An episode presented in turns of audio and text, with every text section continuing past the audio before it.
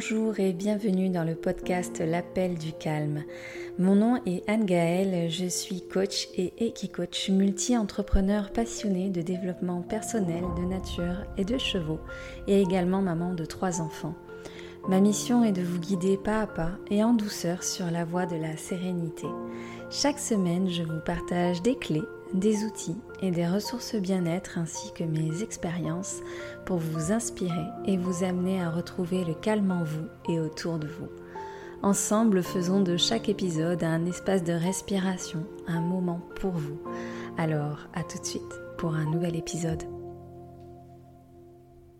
Et bonjour et bienvenue dans ce tout nouvel épisode consacré aujourd'hui à ces bruits qui nous agacent, ces bruits qui nous dérangent, ces stimuli permanents qui nous fatiguent. Je parle de ce chien qui aboie sans arrêt, du bruit de quelqu'un qui mâche juste à côté de nous, du tic-tac d'une horloge posée sur une table de chevet, bref, de tous ces sons qui nous irritent, nous énervent, nous agacent. Parlons de l'aversion aux sons, ces sons qui sont produits par les autres et des sons communs, des bruits communs du quotidien. Et certaines personnes se sentent surstimulées par ces sons. Souvent, ce sont des personnes qui ont justement des sens très en éveil et l'ouïe en fait partie et donc elles vont être particulièrement sensibles aux stimuli auditifs. Alors à cela, plusieurs raisons, des raisons médicales, psychiques ou physiologiques. Vous allez peut-être vous retrouver dans certains témoignages, dans le vécu euh, aussi que je vais vous partager et dans les descriptions que j'ai envie de vous partager aussi aujourd'hui. Pourquoi j'en parle aujourd'hui? Parce que tout récemment, juste à côté de chez moi, il y a des travaux qui ont démarré avec de très très très gros engins de chantier, avec énormément de nuisances sonores et ça a été compliqué de pouvoir travailler avec ce bruit permanent. Ça a été très fatigant, ça a bousculé mes habitudes aussi et mon organisation habituelle. Donc j'ai réorganisé mon quotidien et j'ai partagé ça dans une story sur mes réseaux sociaux, sur Instagram et en fait ça a amené beaucoup de témoignages en messagerie privée d'autres personnes qui subissent des sons, des bruits que ces personnes vivent mal au quotidien, à savoir, bien, par exemple, euh, aussi des travaux. Hein. le, simple fait d'évoquer des travaux, euh, il y a beaucoup de gens qui ont vécu euh, des travaux chez eux ou à côté de chez eux et pour qui ça a été vraiment compliqué à gérer en termes de nuisances sonores. Et puis, il y a aussi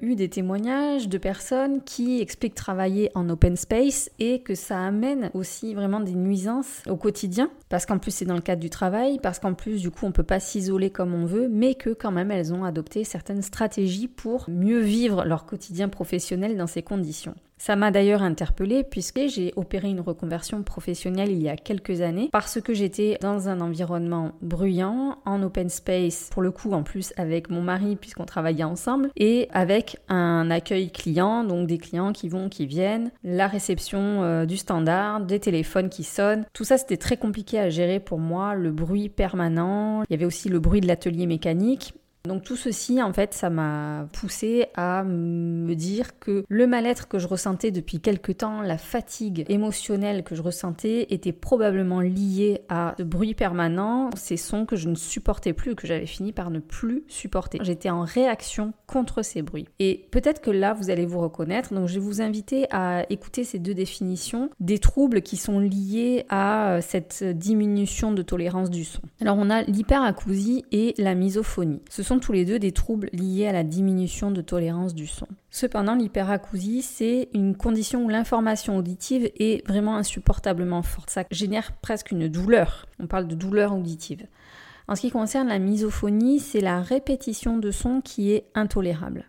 Donc dans l'hyperacousie, c'est généralement causé par un traumatisme sonore, qui soit aigu, comme lors d'une exposition ponctuelle et soudaine à un son très très fort, ou lors d'expositions répétées dans le temps. On pourrait imaginer tout à fait quelqu'un qui travaille justement dans un environnement sonore avec des machines qui causent un bruit permanent de façon répétée et dont les, dont les protections de la personne ne sont pas adaptées et qui va donc finir par souffrir de ce bruit. D'autres causes peuvent être à l'origine du trouble, telles que l'anxiété, les migraines ou la présence d'acouphènes. La misophonie, c'est un bruit en particulier qui va provoquer en nous une émotion forte, une émotion plutôt négative. Misophonia signifiant littéralement la haine du son.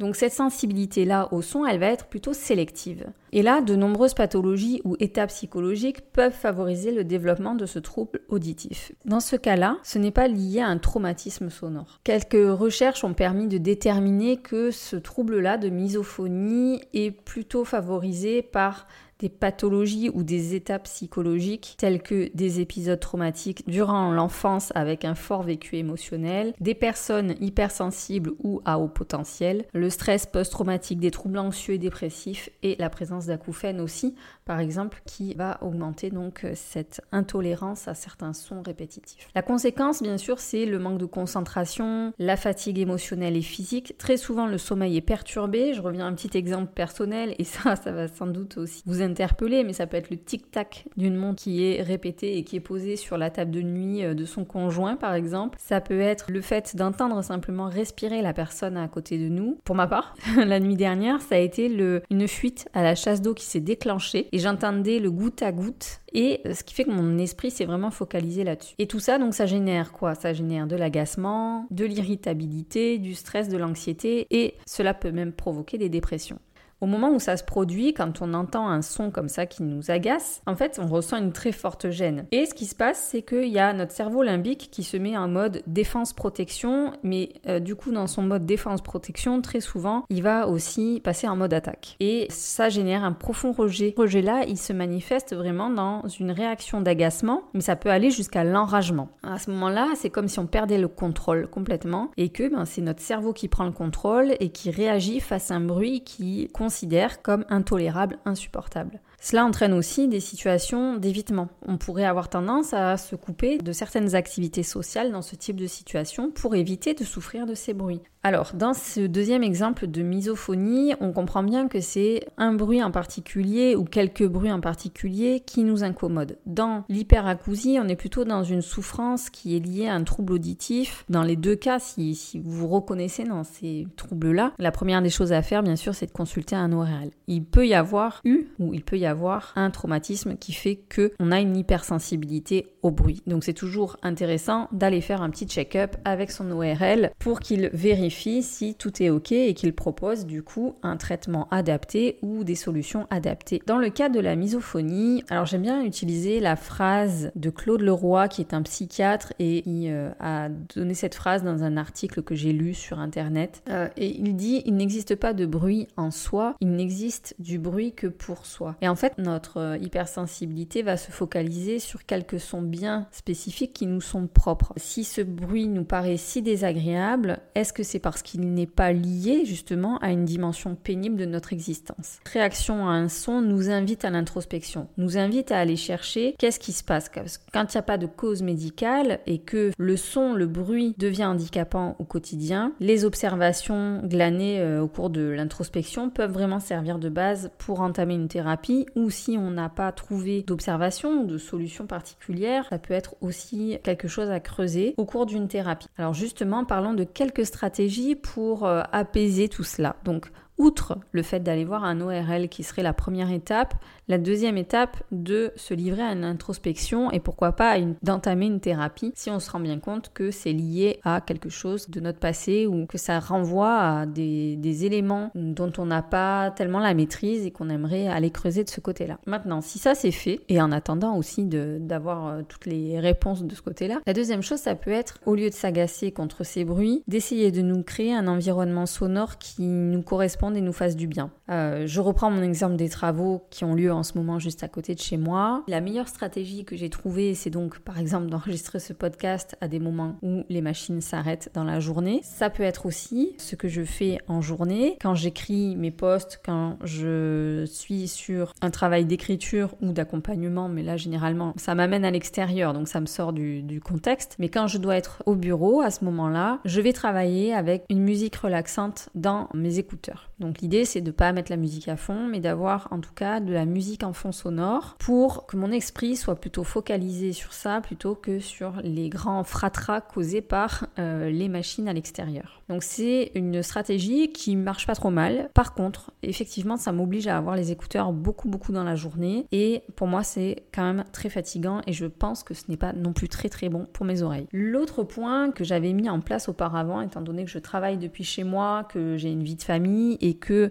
mon chez moi est aussi le lieu de travail de mon mari qui est un lieu de travail bruyant comme je le disais en début d'épisode, euh, l'idée c'était d'isoler au maximum la pièce dans laquelle je travaille et donc on a fait poser des cloisons phoniques plus épaisse que la normale. Ça coupe énormément du bruit. Je pense que j'ai vraiment gagné par rapport à des cloisons traditionnelles. J'ai 70% de bruit en moins, voire même 80%. Autre chose, ça peut être effectivement de porter des boules caisses, un casque anti-bruit et de sortir, euh, si possible, à ce moment-là, de l'endroit qui est bruyant. Donc je repense à ces personnes qui sont venues me parler des moments où elles travaillent en open space et concrètement c'est ce qu'elles font. Elles quittent le bureau ou la pièce. C'est quelque chose qu'elles ont partagé avec leurs collègues, un besoin qu'elles ont exprimé. Donc c'est euh, compréhensible pour tout le monde et quand c'est trop, eh bien la personne quitte la pièce et va euh, prendre une pause ou euh, s'isoler ailleurs pour travailler. C'est pas toujours possible, donc ce sont vraiment des situations qui s'adaptent au cas par cas. En tout cas, je vais vous encourager aussi, si c'est votre cas, au maximum en parler autour de vous. C'est une histoire de vécu et d'expérience. J'en avais jamais parlé de mon hypersensibilité au bruit en dehors de ma famille. Et quand je parle de ma famille, je parle juste de mon mari et de mes enfants qui sont complètement au courant, qui savent à quel point j'ai besoin de calme pour pouvoir être concentrée et surtout pour me régénérer, quelque part me ressourcer. C'est ça qui me permet vraiment de me reposer. Et là, j'en ai parlé sur les réseaux sociaux et ça a amené beaucoup de conversations et du coup, ça a amené ce sujet de podcast qui était très pertinent en plus avec, euh, avec le thème du podcast en lui-même. Et du coup, ce que je vous invite à faire, bah, c'est d'en parler à l'extérieur et moi, c'est quelque chose que je vais faire davantage parce qu'on se rend compte qu'on est nombreux à de moins en moins supporter les bruits, tout simplement parce qu'on est dans une société de surstimulation. En permanence, nos sens sont stimulés, et particulièrement